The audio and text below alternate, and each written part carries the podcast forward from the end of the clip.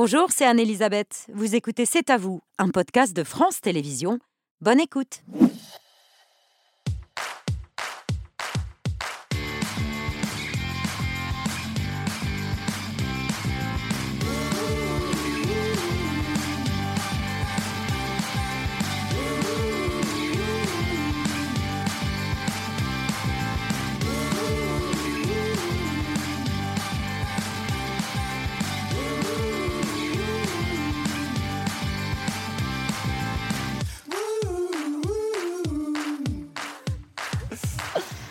Bonsoir, bienvenue dans cet avant. On est tous très heureux de vous retrouver. On est ensemble en direct jusqu'à 20h55. Quand je dis on, je parle d'Émilie, de Pierre, de Patrick, de Mohamed et de Jean-Baptiste. Bonsoir à tous les cinq.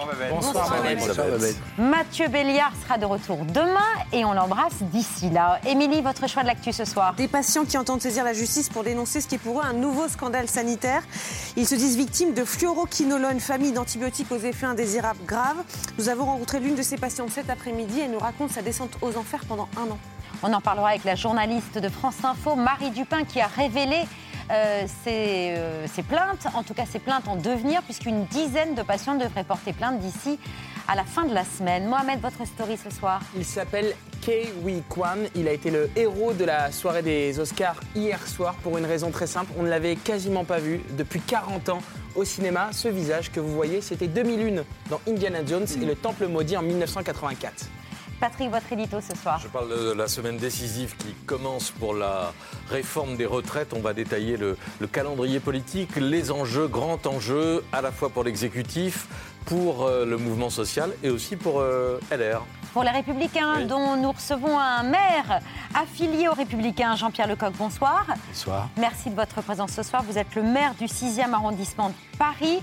Euh, arrondissement dans lequel, comme dans la moitié des arrondissements, s'amoncellent des ordures, 6000 tonnes d'ordures à peu près ce soir. C'est le cas aussi à Nantes ou au Havre.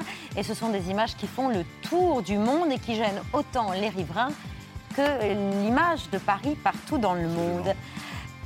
Jean-Baptiste, votre 5 sur 5 On revient ce soir sur un exploit sportif et médiatique. Oui, la victoire du 15 de France ce week-end face aux Anglais à Twickenham, 53 à 10, 7 essais tricolores devant plus de 7 millions de téléspectateurs.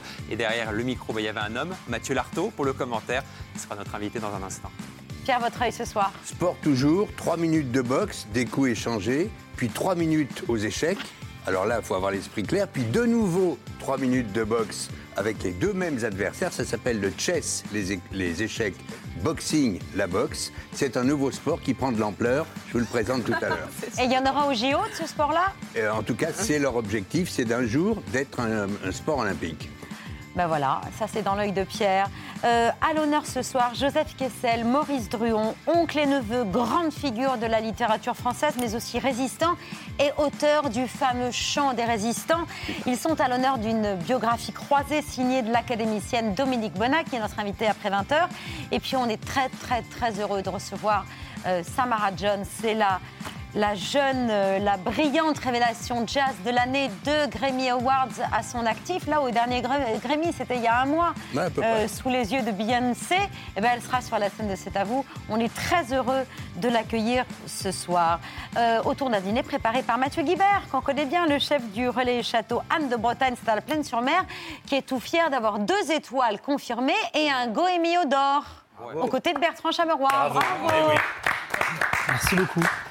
Et c'est pour cette raison, Babette, que ce soir, Mathieu ne nous cuisinera pas de rat, alors que ça ne manque pas en ce moment. Et j'allais le féliciter pour ce prix, mais vous venez de le faire, donc bravo encore, Mathieu. Et euh, bonne émission, Babette. Et non, et pardon, mais quel est le, le menu du soir? On a déjà oublié. Euh, Saint-Jacques, Saint-Jacques, brocoli et un petit peu de butternut. Voilà, merci beaucoup en tout cas. Merci à vous. Merci à vous. Bonne émission. Rangez-moi ce actus. Ouais, On ne veut plus le voir.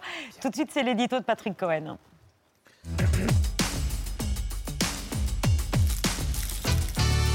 Avec une semaine cruciale pour la réforme des retraites. Après l'adoption du texte par le Sénat samedi, s'il y a accord mercredi entre les députés et sénateurs de la commission mixte paritaire, ce qui est probable, trois options. Un, la réforme est approuvée jeudi à la majorité par les deux chambres du Parlement, le Sénat le matin, l'Assemblée nationale l'après-midi. Cela n'éteint pas complètement le mouvement social, mais cela désamorce le procès en illégitimité instruit par les oppositions. Si le Parlement vote le texte, disait Laurent Berger hier au JDD, il faudra en prendre acte. En tout cas, la loi portant recul progressif de l'âge légal à 64 ans sera définitivement adoptée. Deux, la loi est rejeté par l'Assemblée nationale parce que les députés LR ont été plus nombreux que prévu à faire défection. La réforme tombe et le gouvernement avec. Crise politique majeure. Emmanuel Macron est contraint de changer euh, de Premier ministre et ou de dissoudre l'Assemblée et de convoquer des législatives anticipées. Les oppositions crient victoire et repartent au combat. Trois, l'exécutif ne veut pas courir le risque d'un échec de quelques voix après avoir fait et refait ses comptes. Il choisit, lors d'un conseil extraordinaire jeudi matin, d'engager la responsabilité du gouvernement, article 49, alinéa 3 de la Constitution. La réforme est adoptée sans avoir été votée ni même été, ni même discuté jusqu'au bout euh, par l'Assemblée. Les oppositions hurlent au coup de force, mais la loi est passée, sauf si la gauche accepte de mêler ses voix à celles du Rassemblement national lors d'un vote de censure. Le gouvernement est alors renversé et on en revient au scénario numéro 2. Le sort de la réforme et du gouvernement est donc à la merci des députés, les républicains. Ils sont 61 élus à l'Assemblée nationale, 35 d'entre eux seulement sont déterminés à voter pour au dernier pointage. 17 à 21 pourraient voter contre, les autres s'abstenant. Voilà 30 ans pourtant que la droite affirme qu'il faut travailler davantage et 6 ans qu'elle répète qu'Emmanuel Macron est incapable de mener des réformes courageuses, incohérences qui exaspèrent le leader LR du Sénat, Bruno Retailleau. La droite qui a toujours plaidé pour le report, même pas à 64 ans, à 65 ans, de quoi aurions-nous l'air si euh, on s'opposait à cette réforme alors que nos convictions nous portaient justement à la soutenir? De quoi aurions-nous l'air? Les dirigeants LR, Rotaillot, Ciotti, Marlex jouent aussi euh, cette semaine leur autorité et leur crédit de droite de gouvernement. C'est une semaine cruciale aussi pour le mouvement social. Il y aura sans doute une dernière occasion mercredi de montrer ou pas sa force. Samedi, la septième journée d'action a été un échec avec dans les rues moins d'un tiers de la mobilisation record de mardi dernier. Lassitude ou résignation, conviction partagée euh, à 78% d'après un sondage ELAB pour BFM TV que la loi sera malgré tout votée et appliquée. Toujours est-il que l'objectif affiché par l'intersyndicale de mettre le pays à l'arrêt n'a pas été atteint. Les trains sont moins nombreux mais ils circulent. Le métro parisien fonctionne. Le trafic sera même quasi normal mercredi, prévoit la RATP. Et à la pompe, l'essence continue de couler dans les raffineries. Les expéditions sont bloquées, mais la production n'est pas stoppée. À Paris, il n'y a que les camions bennes qui soient réellement à l'arrêt. On va en reparler. Ce qui est sûr, c'est qu'il n'y a pas autant de grévistes et pas autant de blocages que ne l'espéraient les leaders syndicaux les plus déterminés. Jean-Pierre Lecoq, vous êtes élu les Républicains. Vous n'êtes pas député, mais un certain nombre de vos collègues le sont à l'Assemblée nationale. Est-ce qu'ils doivent tenir, soutenir sans faille la réforme des retraites et la voter Écoutez, moi je suis. Sinon, de quoi auriez-vous l'air Je suis. Comme disait Bruno Vous Retailleau. savez, euh, oui, il faut, il faut savoir raison garder. Euh, moi je suis euh, en accord avec la direction des Républicains. Bon, Je suis depuis longtemps dans cette famille politique. Je considère qu'on quitte jamais sa famille, famille politique comme on quitte jamais sa famille, même si on peut être, être en désaccord avec certains ou certaines à l'intérieur de sa famille. Je crois que la direction des Républicains a décidé de voter par cohérence cette réforme. Euh, Ça a été fait de façon assez forte au Sénat. Comme euh, Patrick Cohen l'a très bien dit, la commission mixte paritaire devrait vraisemblablement se prononcer à la majorité pour un texte, je dirais, euh, de synthèse. De synthèse, on va revenir dessus. Alors, il y a ensuite le vote à l'Assemblée nationale. Il faut bien reconnaître que on n'a pas forcément la même position quand on est député euh, d'une zone métropolitaine, député LR, et député des Ardennes, par exemple. Les électorats se sont terriblement diversifiés, on le sait très bien, vous le, vous le dites tous les jours. Donc on peut avoir euh, des électeurs, effectivement, qui ont fait votre élection. Il ne faut pas oublier que les députés LR ont été élus dans un contexte bien particulier. Donc euh, certains de leurs représentants se posent des questions, d'autant plus que on l'a tous constaté, il y a quand même eu une vente, entre guillemets, assez légère euh, de, ce projet de, de ce projet de loi. Par Emmanuel Macron. Par Emmanuel Macron et par le gouvernement. Bon, Mm. Emmanuel Macron, on a bien compris qu'il voulait euh, s'en mêler le moins possible. hein. Mm. Euh, mais les grands vendeurs, entre guillemets, que sont Olivier Dussopt et Elisabeth Borne, surtout Olivier Dussopt, ont beaucoup varié sur cette fameuse notion de retraite minimale à 1200 euros par mois. On s'est aperçu au départ, on pensait que beaucoup de Françaises et de Français seront Donc là, vous mettez de l'eau au moulin à certains des élus LR, Non, qui mais pourraient s'opposer à cette d'expliquer. Au final, je pense qu'il y a une majorité de députés LR, une assez grosse majorité qui va voter pour. Après, qu'il y ait un certain nombre de voix dissonantes chez LR, oui, mais n'oubliez pas non plus, j'écoutais un de vos confrères ce matin qui semblerait qu'au sein de Renaissance, il y a un certain nombre de députés qui soient pas vraiment non plus Oui. prêts à voter. Et puis je suis pas, Pas par- beaucoup. En je suis proportion, pas pas persuadé. grand-chose par rapport à. Oui, d'accord, mais enfin, si, attendez, ça va se jouer à quelques voix près. Donc, qu'il y ait 10 ou 15 députés chez Renaissance qui ne suivent pas, c'est quand même très embêtant. Et j'ajoute que chez Horizon, après ce qui s'est passé la semaine dernière, il pourrait y avoir peut-être quelques députés d'Horizon qui seraient tentés de, rendre leur monnaie de leur pièce à, d'autres députés de Renaissance. Vous voyez qu'en réalité, c'est pas si simple que ça. Après, il faut se poser la question. Est-ce que ce projet a été bien vendu, bien expliqué? Est-ce qu'on a fait suffisamment de pédagogie? Et est- est-il normal pour un président de la République qui dit qu'il euh, écoute tous les Français, de ne pas euh, recevoir des syndicats qui lui ont demandé, effectivement, depuis, qui lui demandent depuis deux mois, d'être reçus à l'Élysée? Donc vous de comprendriez que des, que des voix LR manquent au vote. Vous le comprendriez. Je comprendrais qu'il y ait des voix LR qui, manquent au vote. Après, je pense que ce, pro- ce projet euh, sera vraisemblablement voté. Cette réforme des retraites, c'est aussi ce qui a déclenché le mouvement de grève des éboueurs à Paris, dont le vôtre, euh, le 6e arrondissement au cœur de la capitale. Septième jour, avec euh, des poubelles qui s'amoncellent dans les rues. Reportage signé Louis Amar et Anaïs Recouli. How do you think about the view? Um, it's unsightly, honestly. Yes, it was upsetting to come this far and see the strike going on with the trash. Des poubelles et des poubelles et des poubelles. Ça fait maintenant euh, une semaine, une bonne semaine qu'on attend que la collecte. Mais bon, on attend toujours. Ça me débecte en vrai. Nos clients qui doivent en fait passer en fait au travers des poubelles pour pouvoir en fait rentrer dans une boutique, c'est- c'est c'est terrible. J'ose pas trop sortir le soir parce que je me dis que j'ai pas très envie de rencontrer les rats. J'ai honte pour les touristes, j'ai honte, euh, j'ai honte. Everyone always talks about Paris being so beautiful and, uh, you know, historical, and coming and seeing trash piled up everywhere was a bit of a shock for us when we first got here. We understand where it's, but it's, it's surprising. À qui la faute? À la mer de Paris. Merci Macron, bah voilà, je l'ai pas mis, mais je suis d'accord. Pour moi, oui, c'est lui le responsable, bien sûr. Il y a des revendications, on, on les respecte, mais à un moment donné, en fait, faut, il, faut, il faut laisser en fait Paris, c'est censé être la ville lumière. Si on enlève euh, la lumière, ça sert plus à rien. Paris, une ville lumière qui ressemble à une décharge à ciel ouvert, c'est aussi le constat que vous faites? Oui, il y a, mais bon, c'est complexe. Euh, en réalité, je veux quand même rappeler que c'est en 1980 que Jacques Chirac, qui avait fait face à une très grosse grève euh, organisée par la CGT, a décidé de euh, scinder Paris en deux parties. Une partie où vous êtes collecté par des entreprises privées, en général le soir.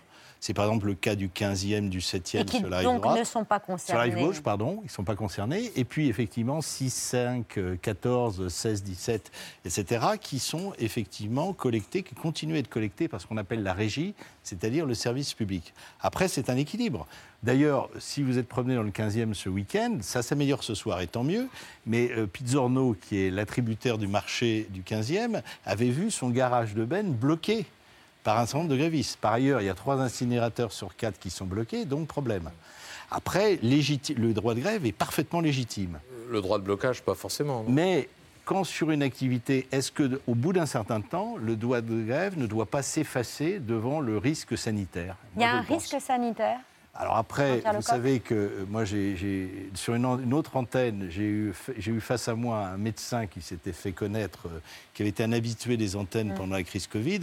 On a vu que les médecins avaient des opinions dissemblables. Mm. Donc Mais- euh, moi, je pense personnellement qu'au bout d'un certain temps, il y a un risque sanitaire. Et puis s'ajoute à ça, vous venez de le dire, le risque d'image.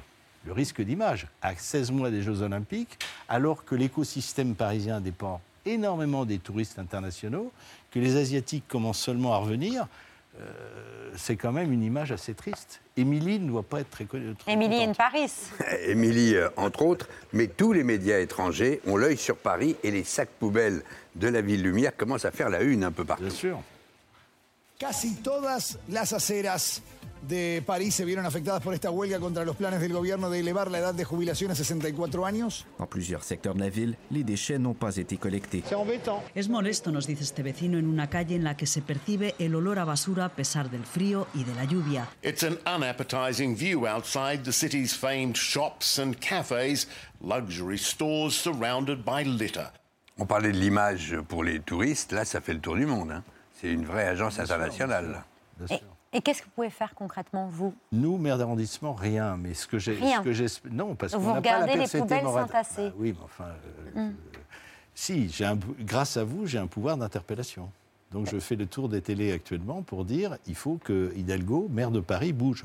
Mm. Quelle est la sympathie pour les grévistes? Ça me paraît tout à fait possi- possible et acceptable. Mais elle est maire avant tout.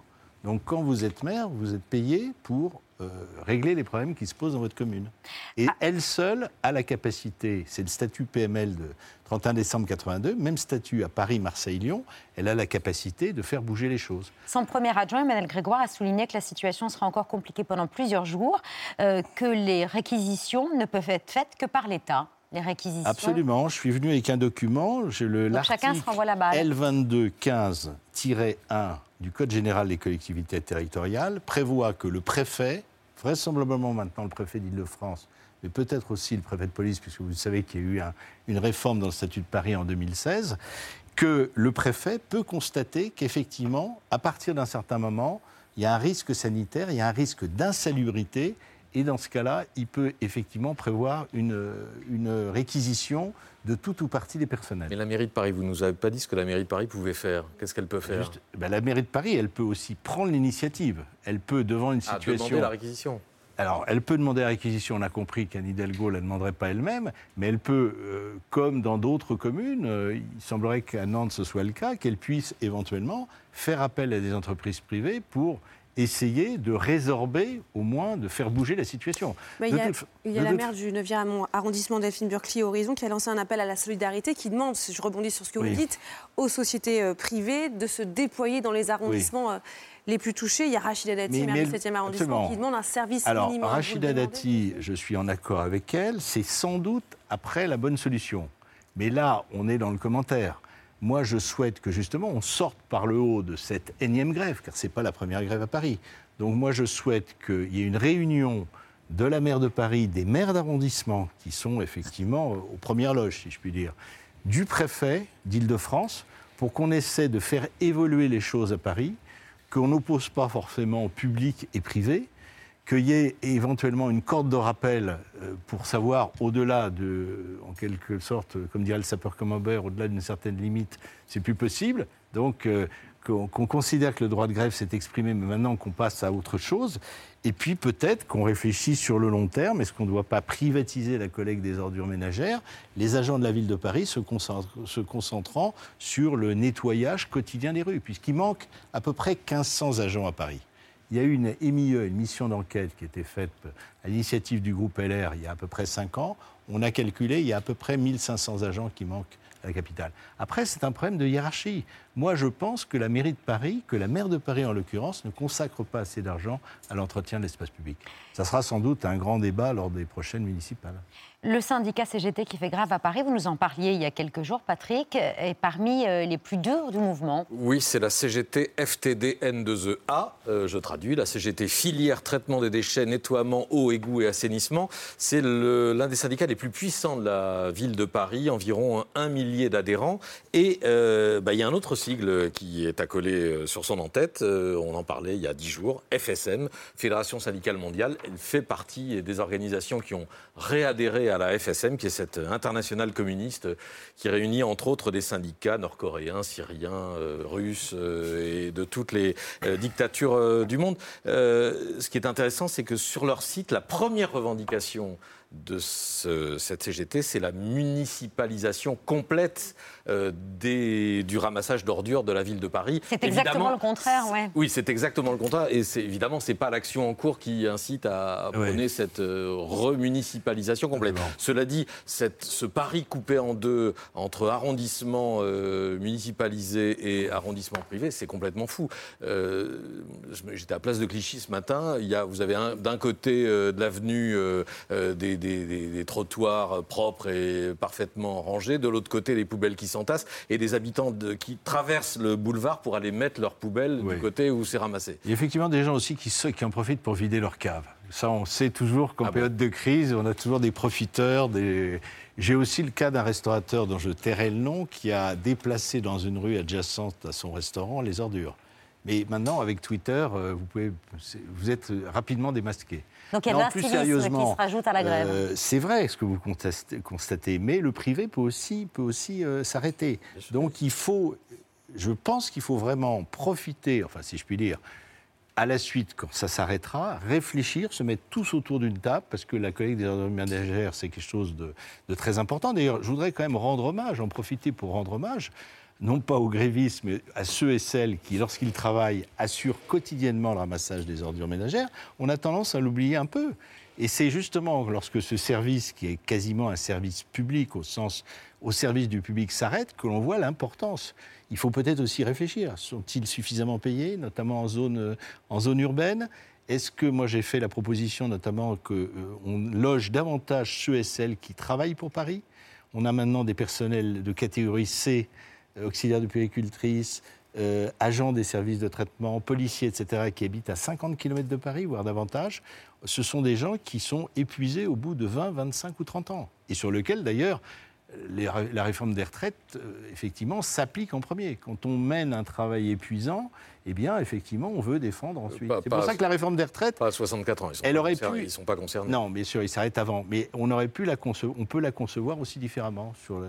C'est le problème de la durée hebdomadaire du travail qui est en cause. Mais ne revenons pas sur euh, Merci Jean-Pierre. Lecoq, maire du 6e arrondissement de Paris Merci et conseiller régional d'Île-de-France. On a d'autres sujets d'actualité à vous soumettre et à soumettre à nos téléspectateurs, et notamment, Émilie, cette nouvelle alerte sur des médicaments. Des patients se disent victimes d'antibiotiques puissants et ils ont décidé de porter plainte et pour dénoncer un scandale sanitaire.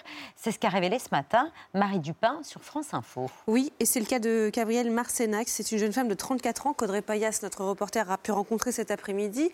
Nous sommes en juillet 2021 quand elle consulte un médecin pour une banale infection urinaire. Le médecin lui prescrit alors un antibiotique, le norfloxacine, sans analyse préalable. Le médecin m'a prescrit euh, des fluoroquinolones. Le médicament s'appelait euh, norfloxacine.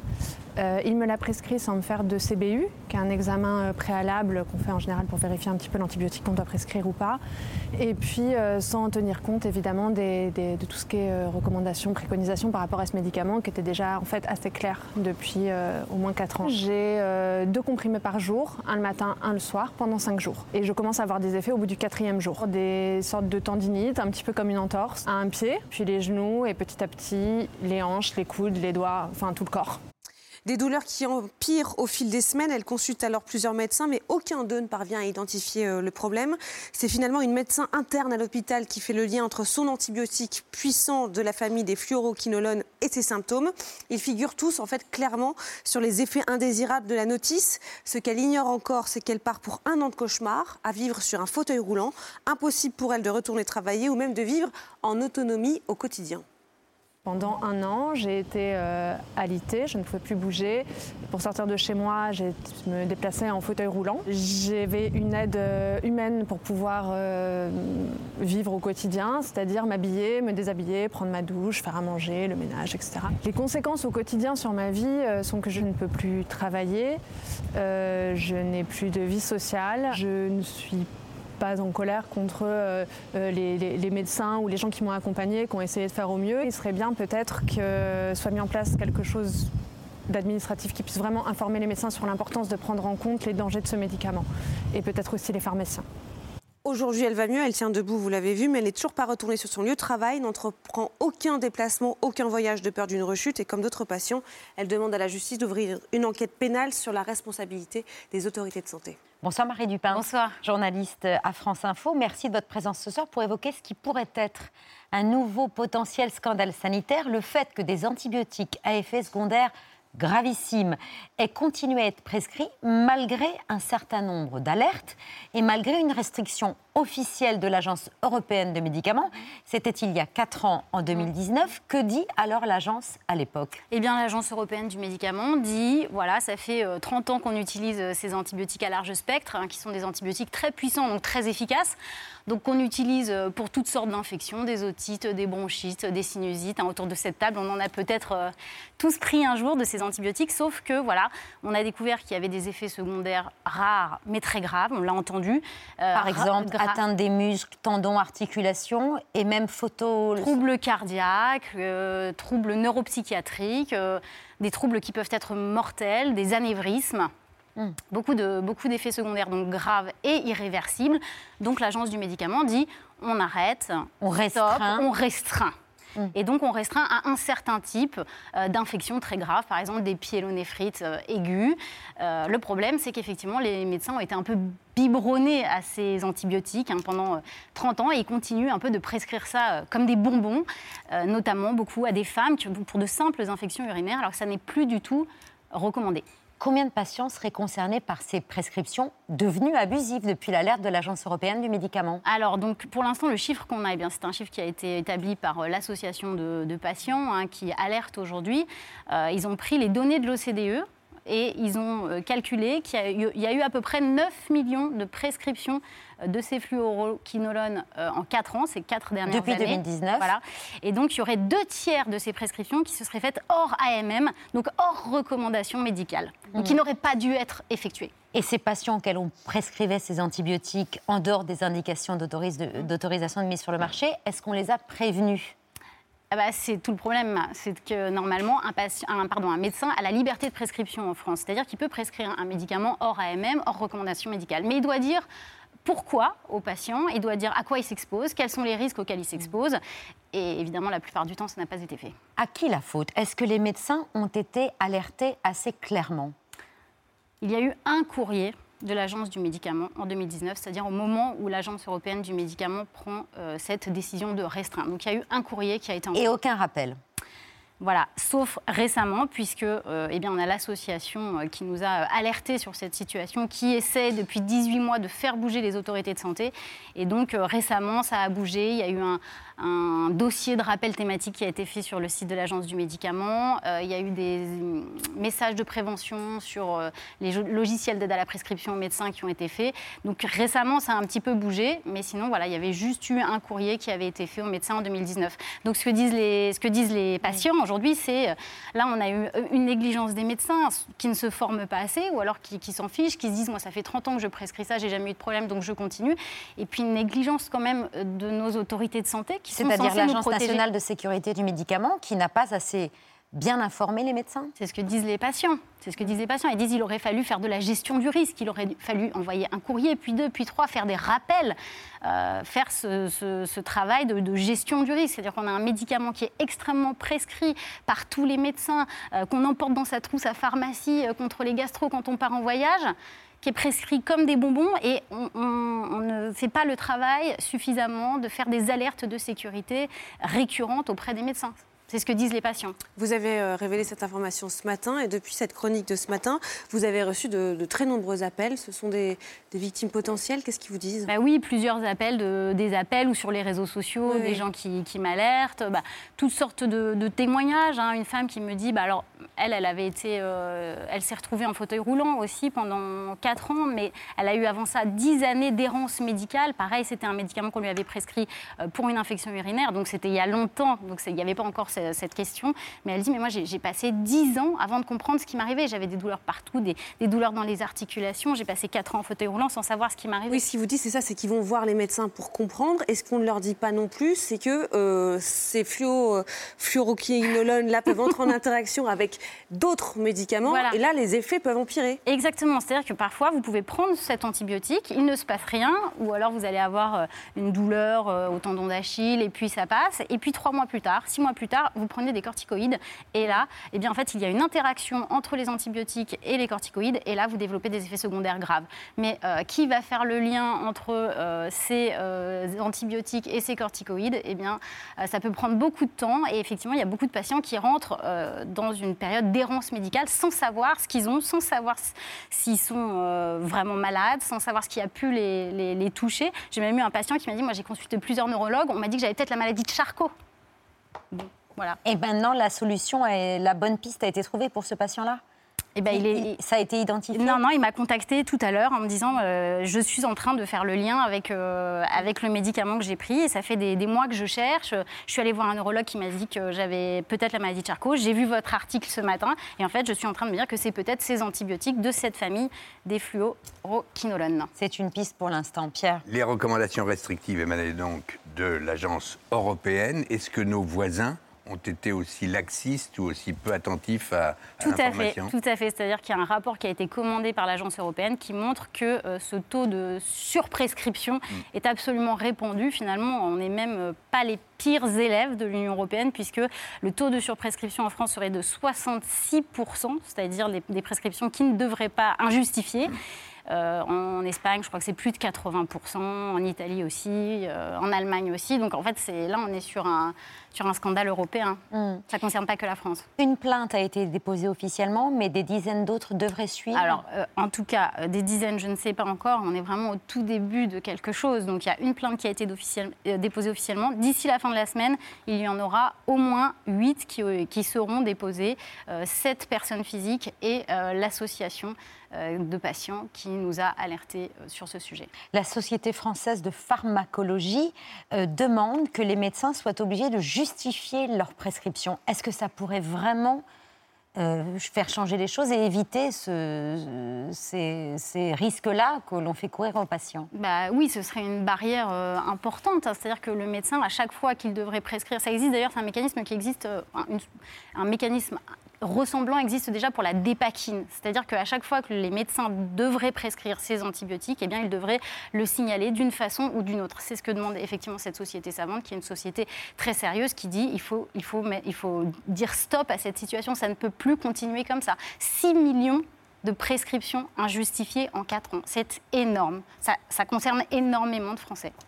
Que vous dit le ministère de la Santé que vous avez contacté? Alors, le ministère de la Santé euh, nous dit qu'effectivement, il a mis en place des mécanismes récemment pour tenter d'alerter les médecins, hein, notamment des alertes sur les logiciels d'aide à la prescription, ce qui est très bien, mais il y a beaucoup de médecins aujourd'hui qui ne vont pas avoir recours aux logiciels d'aide à la prescription, qui font encore leur euh, prescription euh, à la main, euh, avec leurs ordonnances. Ça, c'est assez incroyable sur les pratiques médicales, parce que les médecins sont censés euh, se tenir au courant euh, par Oui, divers moyens de, de l'évolution de la pharmacologie. Bah, de toute façon, là, il y a eu un problème de négligence du corps médical. Donc le, donc le ministère nous dit avoir fait bouger les choses et, et nous dit aussi qu'il va y avoir d'autres actions et notamment euh, de nouvelles restrictions. Euh, pour les recommandations médicales, c'est-à-dire qu'aujourd'hui ces médicaments, ces antibiotiques sont encore prescrits pour les cystites simples de l'homme. Eh bien, ça pourrait ne plus être le cas euh, très prochainement dans les semaines euh, à venir. Et juste un dernier mot sur les plaintes. Donc, il va y avoir des plaintes au pénal, c'est-à-dire que les, patients veulent l'ouverture d'une enquête pénale pour établir les responsabilités. Donc, c'est des plaintes contre X aujourd'hui. Et il y aura aussi sans doute des plaintes au civil hein, qui seront déposées. Merci Marie Dupin. Euh, on vous entend tous les matins à 7h26 et Tout à fait. 12h56 sur France Info. Euh, votre chronique s'intitule Dans la pôle d'info. Merci d'être venu ce soir sur le plateau de C'est à vous. C'est l'heure de la story de Mohamed Bouafsi.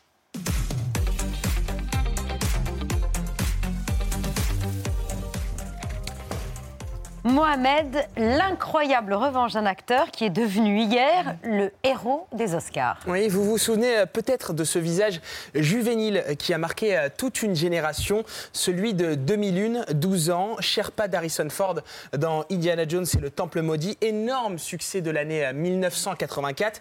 Eh bien, Kiwi Kwan, son vrai nom, désormais à 51 ans, et il a remporté hier soir le premier Oscar de sa vie pour son rôle dans Everything, Everywhere, All at Once. My mom is 84 years old and she's at home watching. Mom, I just won an Oscar. My journey started on a boat. I spent a year in a refugee camp.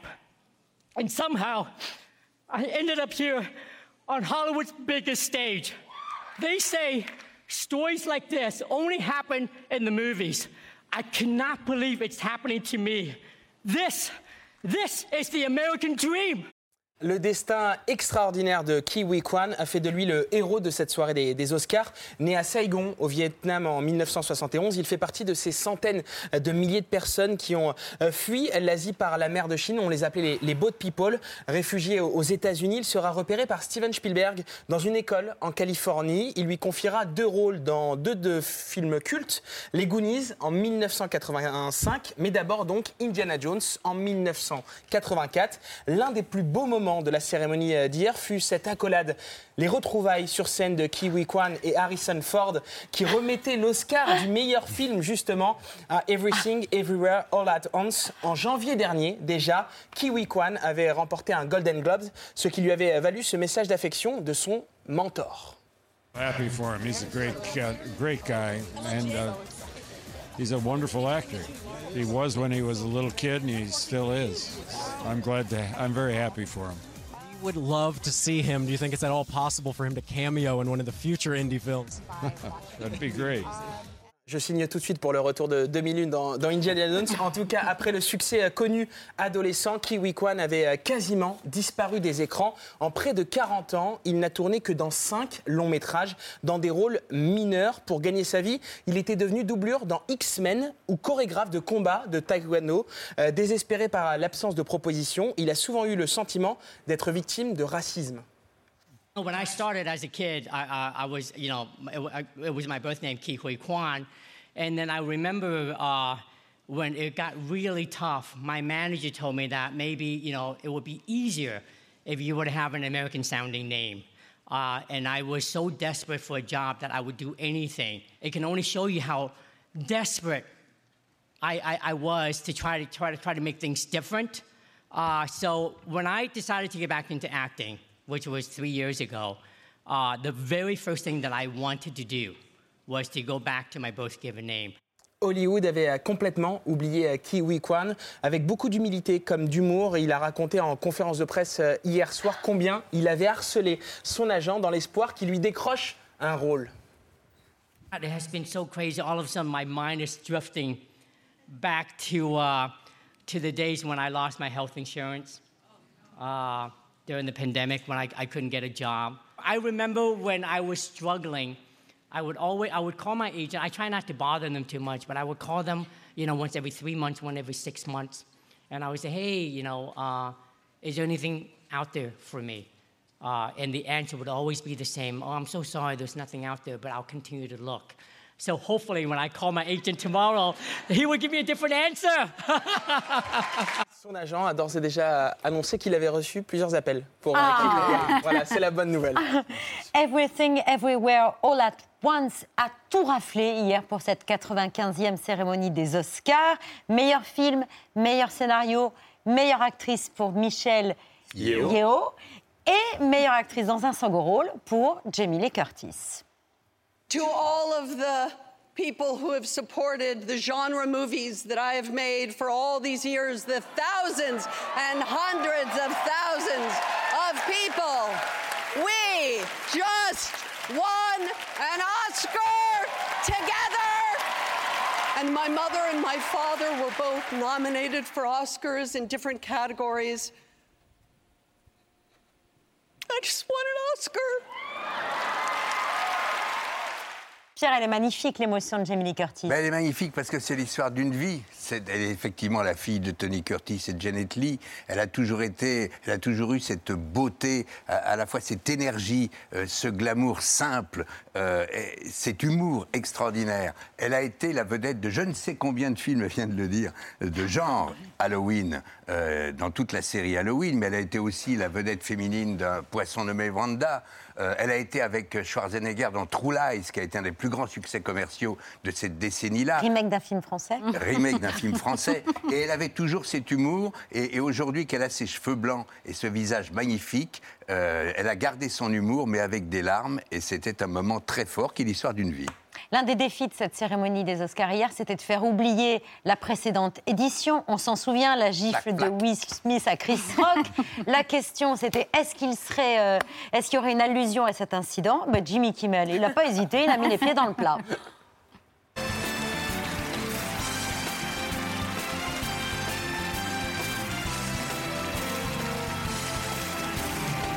We have strict policies in place. If anyone in this theater commits an act of violence at any point during the show, you will be awarded the Oscar for Best Actor. If anything unpredictable or violent happens during the ceremony, just do what you did last year. Nothing.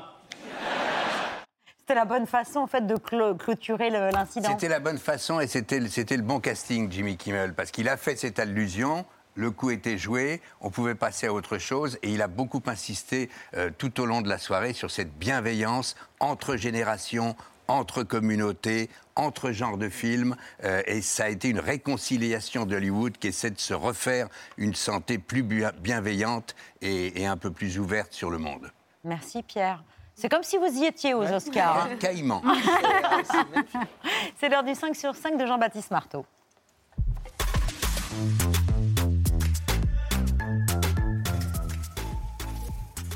Jean-Baptiste, on commence avec la mort de trois chiens lors du championnat de France de canicross. Oui, alors peut-être une petite explication de texte d'abord. Qu'est-ce que le canicross? Il s'agit d'une activité qui consiste en fait à courir avec son chien, relié à la ceinture de son maître par un baudrier.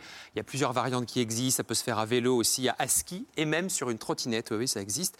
Mais samedi, à Vauvert dans le Gard, quatre chiens sont pris de malaise euh, hier à Vauvert. Trois d'entre eux décèdent en seulement quelques minutes. Palma, Oslo et Opal, que vous allez voir ici à l'image, auraient mangé des boulettes empoisonnées trouvées sur place. Selon l'équipe médicale, eh bien, ces boulettes contenaient un puissant insecticide. Vers 6h30, on a entendu crier qu'il y avait des chiens empoisonnés. Entre le moment où ils ont touché le poison et où ils sont décédés, il y a dû avoir 10 minutes maximum. C'est la sixième année qu'on organisait, ben, il n'y aura plus de canicross de Vauvert. C'est criminel, ça a été préparé dans de la viande avec des, des graines de poison. Enfin, je n'arrive pas à voir comment on peut faire ça. Ouais, le choc et la tristesse évidemment des participants et des organisateurs qui ont tenté immédiatement après les faits de prévenir tous les autres participants qui étaient sur le site. Ne laissez pas vos chiens à côté de vos voitures. Le terrain a été miné avec des boulettes de viande empoisonnées.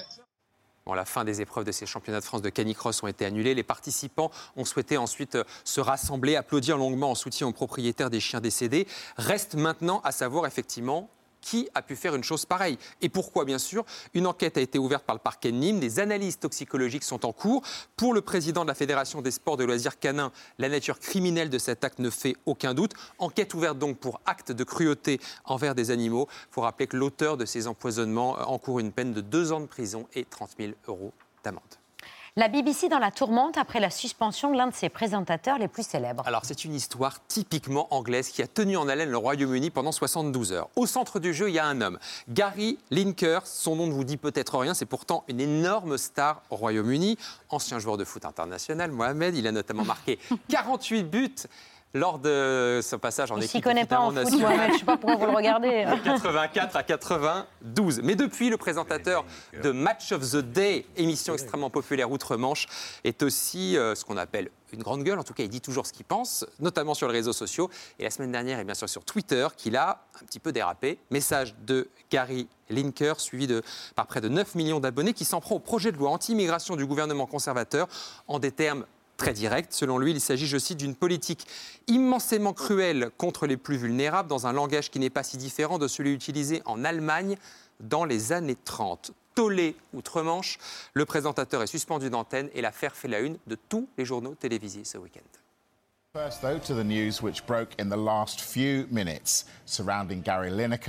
And the BBC. Just hours ago, Gary Lineker was set to present Match of the Day tomorrow. The turmoil over the BBC's effective suspension of its highest paid presenter, Gary Lineker, has intensified in the last few hours. The presenter is to step back from his role on Match of the Day, while the controversy around his comments on the Home Secretary Suella Braverman and the government's immigration policy continues. Gary Lineker, qui n'est donc pas à l'antenne samedi pour son émission. Il assiste en fait à un match de foot, celui de son ancienne équipe, dans les tribunes, officiellement tout sourire, en tout cas devant les caméras. Et sa suspension, eh bien, elle a fait tache d'huile. Plusieurs collègues et consultants d'émissions de foot décident de se retirer de leur programme par solidarité. Sur Twitter, le mot dièse boycott BBC est devenu tendance numéro un ce week-end. Les politiques s'en sont mêlés, la gauche accusant la BBC d'avoir plié face à la pression du pouvoir en suspendant Gary Lineker. Et bien entendu, tous les Anglais avaient un avis sur la question ce week-end et majoritairement, eh bien, ils défendaient l'ancien sportif. I think um, he, he shouldn't be silent like this. I think it's really quite dangerous to, to shut him out. The question I'd like to ask is if he had su- tweeted supporting the government, would this have happened? Probably not. Why shouldn't he have an opinion? I think he's, he's right to do what he's to say what he said, um, and I think the presenters who come out to support him are right to support him as well. Bon alors Babette, après trois jours de polémique so british, à votre avis, qui a cédé? Eh bien, la BBC, et oui, le groupe public annonce ce matin la réintégration de Gary Lineker, directeur général de la BBC, a même présenté ses excuses aux téléspectateurs dans un communiqué, et le présentateur a lui réagi, toujours sur Twitter, décidément, se disant heureux, je cite, qu'une solution ait été trouvée. Il a remercié son public pour son soutien après, je cite, ces jours surréaliste. Il y a tout de même une enquête qui a été ouverte pour savoir maintenant ce que les présentateurs et les animateurs, notamment qui ne font pas partie de la rédaction, peuvent désormais dire ou ne pas dire sur les réseaux sociaux. Patrick Est-ce qu'il a dérapé dans son tweet Il initial a donné son avis, en tout Moi, cas. je ne crois est- pas du tout, parce que la violence euh, De cette discours de la loi et du discours du gouvernement anglais et des Tories sur, euh, sur l'immigration, c'est quelque chose d'absolument incontestable. Et factuellement, ce qu'a dit Lineker dans son tweet, je pense que c'est difficilement contestable, que ça ressemble aux années 30. Il n'a pas dit que le gouvernement était nazi et que... Mais- euh, mais, mais, euh, voilà, il y a, il y a quelque chose qui... On pourra en faire un édito une autre fois, Ah mais il y a quelque chose de très violent euh, dans la conf- politique migratoire de- du gouvernement de Londres. Mais nos confrères de la BBC ont strictement l'interdiction de dire quoi que ce soit, donner leur avis, même sur les réseaux sociaux. Donc c'est pour ça que. Bah là, ça va faire jurisprudence, vraisemblablement. Jurisprudence, C'est qu'à partir de maintenant, ils auront peut-être le droit de dire ce qu'ils veulent. On ne pouvait pas terminer sans un retour sur l'événement du week-end. Et là, je suis censée dire co- Cocorico. Ah bon Dites que vous voulez. Alors, 7 millions de 200 000 téléspectateurs en moyenne, pique à 9 millions pour ce magnifique match Angleterre-France samedi, triomphe du 15 tricolore à Twickenham, 53 à 10, ça fait plaisir. Bon, forcément, on avait le droit qu'à une minute d'image maximum pour les droits, donc euh, on n'a pas pu mettre tous les essais, il y en avait 7, on vous a gardé le meilleur. extérieur de Ramos et Thomas de cette mètres Extraordinaire séquence de l'équipe de France qui frappe d'entrée. Le revers derrière Sénéchal, le grand Charles pour le troisième essai. L'équipe de France qui est peut-être en train de plier ce match. Le doublé. Le doublé. C'est hallucinant ce que nous vivons aujourd'hui. Ce succès, cette démonstration, ce triomphe français cet après-midi. 53 à 10. Bravo messieurs. C'est hallucinant, démonstration, c'est historique. Ça, c'est Mathieu Lartaud. Vous avez hurlé pendant euh, deux fois 40 minutes. Ouais, et plus encore, parce qu'on ne voit pas ce qui s'est passé après, mais c'est vrai qu'on a, on a vécu un moment complètement irrationnel. Moi, je commente l'équipe de France depuis 2009. Je n'avais com- jamais commenté une victoire française à Twickenham. Et puis, pour euh, vous donner un ordre d'idée, la plus large victoire de l'équipe de France à Twickenham, c'était en 1951. Et c'était un écart de 8 points. Donc là, ce qu'on a vécu, c'est hallucinant. Mais dans ces cas-là, on se pince quand on est aux commentaires Bah, on- j'ai- répété plusieurs fois, ne nous réveillez pas, surtout pas. C'est vrai qu'on on- on a vécu quelque chose euh, de dingue et je, je crois même que les joueurs étaient euh, assez estomaqués de ce qu'ils étaient en train de produire. Mm. ouais. C'était Ils complètement vous l'ont confié ça après, qu'ils se sont Oui, un peu ils surpris ont même. J'ai entendu euh, un témoignage d'un joueur parce qu'il y a eu un moment rare qui s'est produit à Twickenham. Le public a quitté le stade à la 70e minute et les joueurs s'en sont aperçus alors qu'ils étaient sur le terrain. Parce que ça a été fait aussi, ça fait partie de la force de l'instant, de la puissance de ce qui s'est passé. Ça a été fait avec élégance, à l'anglaise. Ils sont partis mais en silence. Ils n'ont pas, pas sifflé euh, leurs joueurs qui pourtant ont vécu une véritable humiliation. Et vous trouvez ça chic de partir avant le coup de sifflet final, vous? Non, mais en France, on aurait sans doute jeté Ouais, on a sur des la tomates. pelouse, sifflé. euh, Bien sûr. Je trouve que quitter le stade en silence pour euh, montrer une forme de, de résignation, ça a une certaine élégance. Oui, voilà, il battait en retraite Voilà. devant l'ennemi qui était trop fort. Donc c'est donc un exploit, clairement, Mathieu. Donc émotion, forcément, notamment celle de Fabien Galtier, l'entraîneur, qui a été assez touchante au micro de France 2. C'était juste après le coup de sifflet final avec euh, Cécile Grèce. C'est très émouvant. On voulait faire ça. On ne savait pas comment, mais on voulait faire ça. C'est pas le hasard, ça fait 4 ans qu'on travaille comme ça, avec ces joueurs. Une belle confiance. C'est vrai qu'au début du tournoi, on n'était pas satisfait. Mais on était dans le vrai. Et on voulait faire quelque chose aujourd'hui. Il pleure, Fabien Galtier. c'est- Oui, alors il y a jours, des, des verres teintés, donc on ne voit pas forcément les, les larmes qui Ah coulent. si, Il si, il y, a il y a eu un il moment donné très- où il avait du mal à il parler. était très hein. ému et il sait mieux que personne ce que ça représente, euh, une performance comme ça. Il faisait partie de ces joueurs qui avaient déjà réalisé un exploit mémorable à Twickenham, mais c'était en Coupe du Monde face à la Nouvelle-Zélande, se souvient Bah, tous. C'était un truc de dingue avec en Christophe Dominici. 1999, avec Christophe Dominici, avec Bernard Salle, avec euh, Titou Lamaison, avec tous les autres. Mais euh, voilà, je pense que là, il a, il a été pris par, euh, par les émotions que nous ont procuré ces joueurs toute la- toute l'après-midi. Et pourtant, Fabien, ce tournoi destination, il n'a pas quand même super bien commencé. C'était pas terrible face euh, aux Italiens. C'était plutôt, allez, même très décevant face à l'Irlande. Un peu mieux face à l'Écosse. Donc là, ça y est, les Bleus, on les a retrouvés. Oui, alors moi j'ai tendance à relativiser euh, tout ça Oh, bah parce que j'ai été, j'ai été pendant 10 ans. C'est vous qui dites ça, vous relativisiez Non, là je hier. relativise, euh, je relativise le, côté- quoi. le côté euh, moyennasse, c'est le terme C'est qu'avait Fabien utilisé Galtier, Fabien ouais. Galtier sur les, les premiers matchs du tournoi à D'accord. destination. On était quand même sur une série de 14 victoires consécutives avant la première défaite en Irlande. Et moi j'ai connu, ça fait euh, maintenant 15 ans que je commente l'équipe de France, et j'ai été le narrateur de la morosité du rugby français pendant 10 ans. Donc si vous voulez, quand là, on gagne petitement face à l'Italie, Ça vous va moyennement, ça Hop, me va prends. bien. Il faut, il faut continuer comme ça. L'équipe de France gagne euh, quasiment tous ses matchs. On a 80% de victoires sur la- sous l'ère Fabien Galtier. Pendant 10 ans, on perdait 60% de nos matchs. Voilà, on a tout dit. là, le Grand Chelem, c'est c'est raté, mais ils peuvent encore gagner le tournoi à destination. Oui, alors il faudrait quand même un miracle, hein, on va être honnête. Ah bon parce que l'Irlande reçoit l'Angleterre la semaine prochaine. L'Irlande est la première nation mondiale. Mm. L'Irlande nous a battus et on vient d'humilier les Anglais. Donc je ne vois pas comment l'Angleterre pourra aller battre l'Irlande à Dublin. Mais s'ils le font, on a encore une chance de remporter le tournoi et de garder notre trophée. On aime beaucoup les Anglais, ils vont peut-être le faire.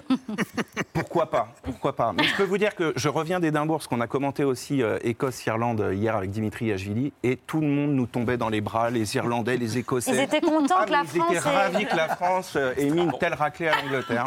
Donc à six mois de la Coupe du Monde, c'est plutôt bien parti. Et ils peuvent aller au bout, au moins dans le dernier carré, ces Bleus-là Oui, c'est une équipe qui est taillée pour battre euh, tous les records. D'ailleurs, ils, ils le font hein, depuis euh, un an et demi. Je parlais de cette série de victoires consécutives. Ils ont battu euh, l'Afrique du Sud, championne du monde. On attendait une victoire face aux, aux Sud-Africains depuis 13 ans. Ils ont battu les Néo-Zélandais, les All Blacks. On attendait une victoire depuis 12 ans. On n'avait pas gagné en Angleterre depuis 18 ans.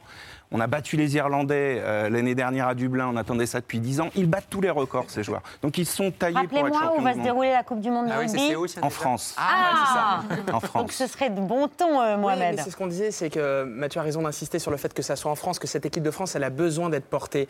Il y a beaucoup de fraîcheur, Ntamak, Dupont, Fabien Galtier. C'est sans doute la plus belle période de l'équipe de France depuis euh, 25 ans, Mathieu. C'est sans 20 doute ans. la plus belle période de l'histoire. ouais, Ça et- n'a ah jamais ouais, on n'a jamais, on n'a jamais joué aussi bien, sans doute euh, peut-être à la fin des années 90 et encore. Et, et cette équipe de France, elle a besoin d'être soutenue pour la Coupe du Monde euh, en 2023 parce qu'ils ont besoin d'être portés, surtout au vu euh, des autres euh, sélections actuellement dans d'autres sports. Mais je crois aussi qu'on a tous, pour conclure, besoin de vivre ce genre de moment euh, par les temps qui courent. Il faut savourer, il faut savourer ça. Plus de 9 millions de téléspectateurs. À quel moment? Le pic C'est le pic. Le dernier quart d'heure, Ouais, ils finissent Ah ouais, donc 7, jusqu'au 7 bout, millions de, de- de moyenne. c'est C'est le, c'est- c'est le meilleur Le programme. record de- à de battre pour une finale de la Coupe du Monde de foot, c'est combien de On- millions de on téléspectateurs On a plus de 20 millions, euh, une finale de Coupe du De Monde. Donc, bah, C'est Ouais. l'objectif pour la c'est- finale de la. Coupe du Monde Oui, de rugby. oui, évidemment. La France C'est face aux All. Blacks. C'est faisable. C'est faisable. Et ben voilà. C'est enregistré, c'est dans la boîte. de. Merci Mathieu Lartaud, euh, journaliste sportif de France Télévisions, Jean-Pierre Lecoq, maire du 6e arrondissement, conseiller municipal régional d'Île-de-France, Marie Dupin, journaliste à France Info. Merci à tous les trois. Dans un instant, la merveille, euh, Samara Joy sur la scène de C'est à vous, et puis Dominique Bonnat qui nous parle de Kessel, Druon, cette histoire de famille et du chant des partisans qui est rentré dans l'histoire. Euh, L'œil de Pierre, le vu, les actualités de Bertrand et les infos express de C'est à vous. Voilà pour le programme. On vous attend pour la suite de C'est à vous jusqu'à 20h55. Gros bisous.